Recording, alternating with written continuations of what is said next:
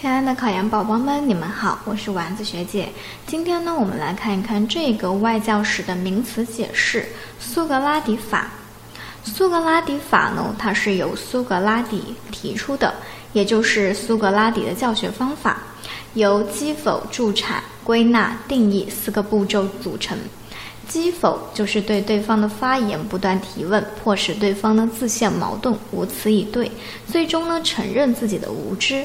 那助产呢，就是帮助对方自己得到问题的答案；归纳，也就是从各种具体的事物当中找到事物的共性、本质，通过对具体事物的比较寻求一般；定义，就是把个别的事物归入到一般概念当中，得到事物的普遍概念。苏格拉底法呢，它不是将现成的结论灌输于对方，而是呢引导对方自己得出正确的结论，遵循从具体到抽象，从个别到一般，从已知到未知的规则。苏格拉底法呢，在外教史的内容当中呢是非常重要的。这个知识点你今天记住了吗？